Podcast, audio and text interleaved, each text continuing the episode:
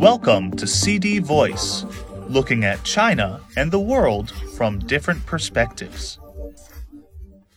The Spring Festival holiday next year will last seven days, from January 21st to 27th, according to the National Holiday Plan for 2023 issued by the State Council on Friday.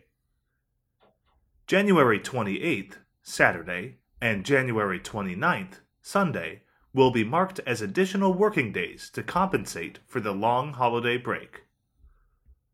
According to the plan, in 2023, there will also be a three day holiday, weekend days included, for the new year, a one day break for Tomb Sweeping Day, a five day holiday for Labor Day, weekend days included, a three day holiday for the Dragon Boat Festival, and an eight day break for the Mid Autumn Festival, as well as the National Day holiday, which will come in tandem between late September and early October next year.